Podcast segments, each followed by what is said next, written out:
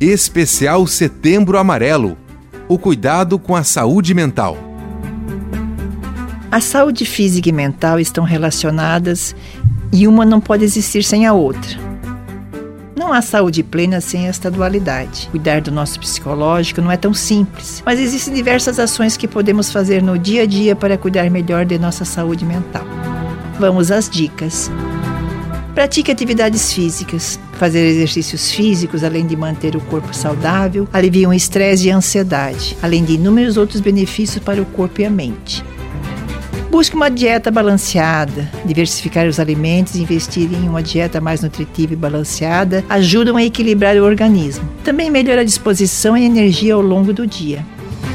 Hidrate-se. A falta de água no organismo pode levar a um declínio cognitivo, como dificuldade de concentração e perda de memória, além de fadiga e cansaço mental. Também pode causar inúmeros outros problemas para a saúde. É recomendado que, no mínimo, possamos fazer uso de 2 litros de água ao dia.